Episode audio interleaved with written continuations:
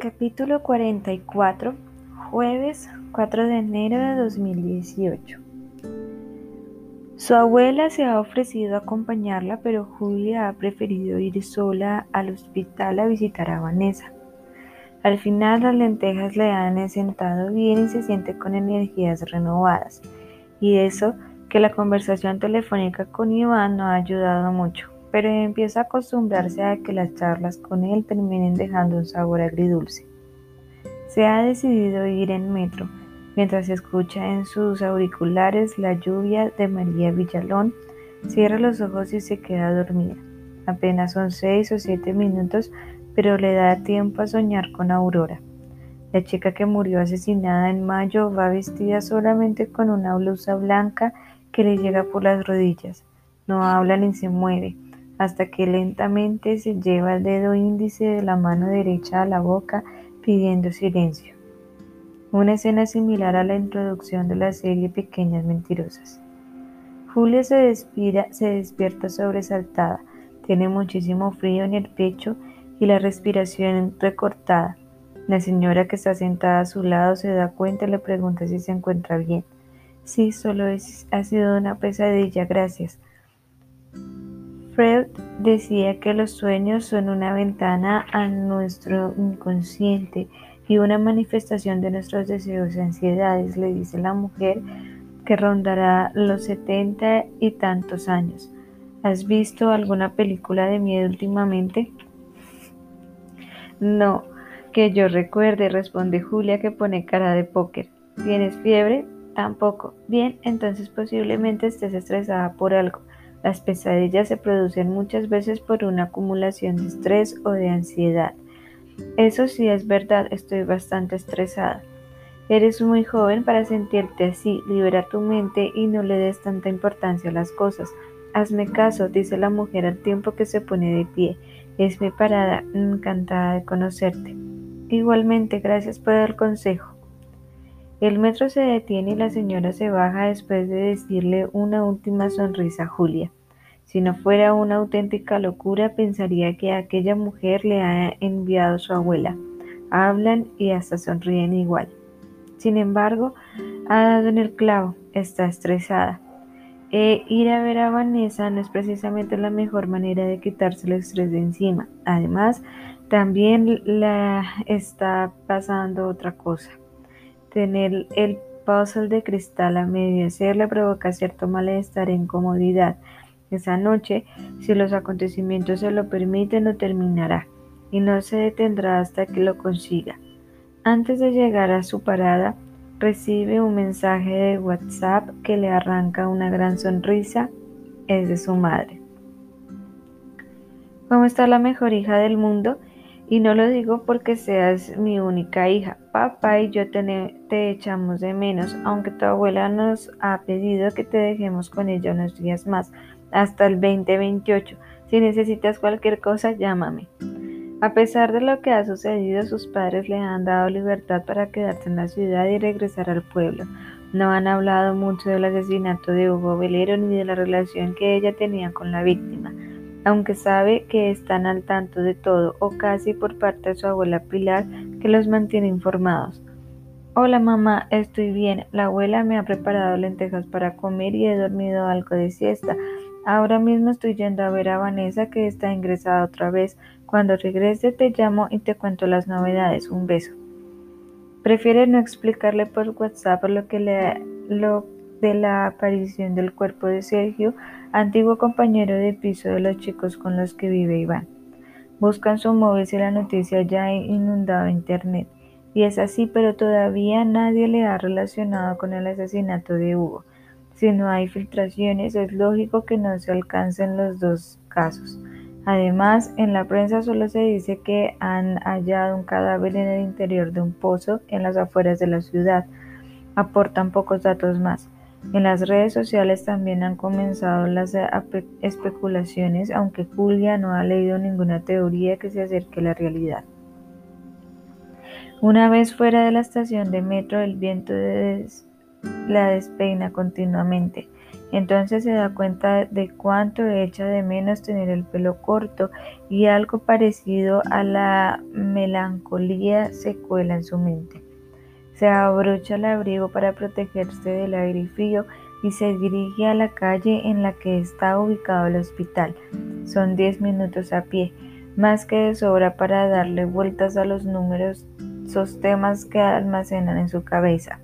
Julie repara en una cuestión que demuestra que no todo funciona como debería en su vida, y es que en las últimas horas ha tenido conflictos con Ingrid, Emilio e Iván por diferentes motivos.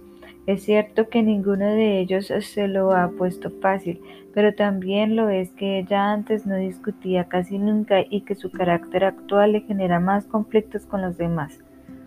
¿Necesita cambiar o aquello es una racha pasajera que finalizará cuando todo vuelva a tranquilizarse? Más preguntas sin respuestas. Quizás solo se trate de dejarse llevar. Según se aproxima a la clínica, empieza a caer algunas gotas. La chica se apresura para llegar a la entrada del hospital sin mojarse mucho.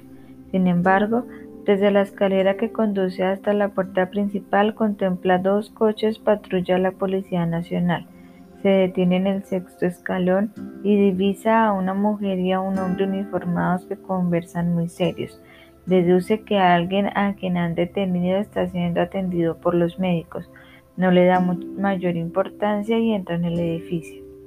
En el mostrador de la recepción la atiende una señora alta y con gafas que le indica amablemente hacia dónde debe dirigirse, pero al darse la vuelta, Julia ve a un hombre mayor cuyo rostro le resulta muy familiar.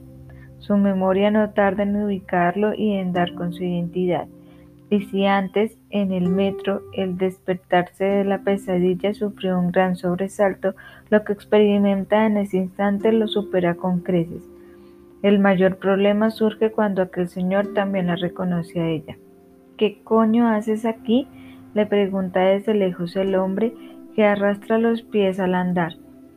Guillermo, el padre de Jonathan Vila, camina hacia Julia con el ceño fruncido y los ojos inyectados en sangre. La chica teme sus intenciones, aunque rápidamente comprende que allí no puede hacerle nada. Está rodeada de gente y de personal del hospital. ¿No te bastó con acusar a mi hijo de un crimen que no había cometido? ¿Has venido a comprobar por ti misma si se ha muerto para reírte de nosotros? Julia entiende enseguida lo que sucede. A Jonathan lo han hospitalizado allí después de un intento de suicidio. Por eso están los dos coches patrullas de la Policía Nacional en la entrada. La Maldita casualidad ha hecho que Vanessa y su ex profesor de filosofía estén ingresados en la misma clínica. Aunque la joven piensa muy rápido, le cuesta reaccionar. Tartamudea mientras mira a un lado y otro, buscando una alternativa, un lugar para huir en caso de que las cosas se pongan feas. Aquel hombre no va a alcanzarla si sale corriendo, pero esa es su última solución. Señor Vila, verá, no estoy aquí por su hijo, dice Julia que tiembla al hablar. Ha sido una coincidencia. Coincidencia, claro, eres una mala persona. Y sin mediar más palabra, Guillermo Vila se abalanza sobre ella. Lo hace de una forma lenta y poco ágil, así que Julia logra esquivarlo sin excesivas dificultades y corre hacia el ascensor que acaba de abrirse. El padre de Jonathan la observa hecho una furia pero no la persigue. La puerta se cierra y la joven suspira aliviada. Pulsa el 3 y se inclina apoyando las manos en las rodillas para recuperar el aliento. ¿Qué acaba de pasar? Aquello no ha, no ha sido una pesadilla. Se las ha tenido que ver con el padre del asesino de Aurora, que sigue convencido de que su hijo es inocente. Al salir del ascensor se encuentra un largo pasillo con un sinfín de puertas a la izquierda y derecha. Está bastante concurrido. distingue a miembros del personal hospitalario que van de un lado a otro para otro. También a algunos enfermos que caminan con el gotero de o desplazan en sillas de ruedas acompañados de sus familiares. Aquella escena no es la mejor para su estado de ánimo. Una enorme tristeza la atrapa y durante un par de minutos se queda pegada en la pared inmóvil, sin ganas de nada. La habitación de Vanessa es la 327, al final de aquel pasillo. Saca fuerzas de donde no las tiene y se dirige hacia allí. ¿Sabrá su amiga que está en el mismo hospital que Jonathan? La puerta está cerrada. Saca el móvil y lo pone en modo avión para que no haya interrupciones. El tiempo que esté con ella se lo va a dedicar en exclusiva. Toca con los nudillos y una voz femenina le indica pasar. La chica abre y entra en la habitación. Julia ve a su amiga en la cama ubicada al lado de la ventana. La otra está vacía. En una silla se encuentra sentada la madre de Vanessa que se levanta de inmediato para recibirla. Hola, qué sorpresa grita Gloria muy contenta y se dan un abrazo y dos besos. Muchas gracias por venir. Estando en la ciudad no podía dejar de hacerlo. ¿Cómo está Vane? Regular. Su aspecto deja mucho que desear. Su voz suena débil, tiene unas ojeras kilométricas y sus ojos están más cerrados que abiertos. Sonríe a medias. Cuando abraza a Julia suelta un gemido de dolor que no puede contener. Voy a bajar a tomarme un café, dice Gloria tras coger su bolso. Os dejo solas un rato, chicas. La mujer sale de la habitación y Julia ocupa la silla en la que antes estaba sentada ella. Se queda mirando a su amiga sin saber muy bien qué decir. Me he tomado unos calmantes para el dolor hace un rato, así que me tienes que perdonar si no estoy muy activa. Por Dios, me doy pena a mí misma. Parece que me esté muriendo. No es para tanto, aunque no me encuentro muy bien. ¿Te duele mucho la espalda? Me duele todo, Julia. La espalda lo que más. Vanessa hace otro gesto de dolor al colocarse una almohada detrás. Me siguen haciendo pruebas para ver qué es lo que pasa. Joder, no sabes cuánto siento que estés así. No te preocupes, tú no tienes la culpa. Vanessa estira el brazo y Julia le coge la mano. Se la acaricia en silencio durante unos cuantos segundos. ¿Cómo están las cosas con Ingrid? Igual no hemos hablado ni ha venido a verme, solo nos mandamos mensajes de WhatsApp. Lo arreglaréis, ya verás. No lo sé, ahora mismo todo es complicado, me cuesta pensar. La chica cierra los ojos. Julia escucha su respiración relajada y piensa que se ha dormido.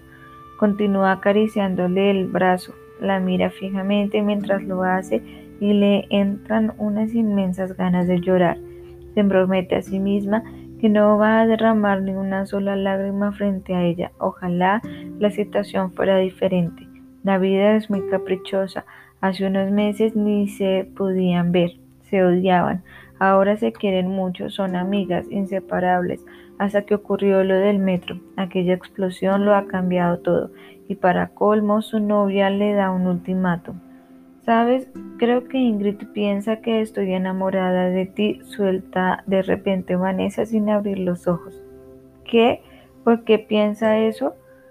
Porque tal vez sea verdad. Ninguna de las dos habla más en los siguientes diez minutos. Vane se duerme y Julia asimila lo que acaba de escuchar. El silencio se prolonga hasta que la puerta de la habitación se abre. Gloria regresa de tomar su café, aunque llega acompañada. Mirad a quien me he encontrado en el pasillo. La voz de su madre despierta a Vanessa, que sonríe cuando contempla al chico que ha ido a visitarla. Julia, en cambio, se queda de piedra se le remueve algo por dentro, y es que desde el día en que estalló la bomba en el aeropuerto, no había conocido en el mismo espacio con su querido Emilio Viñales.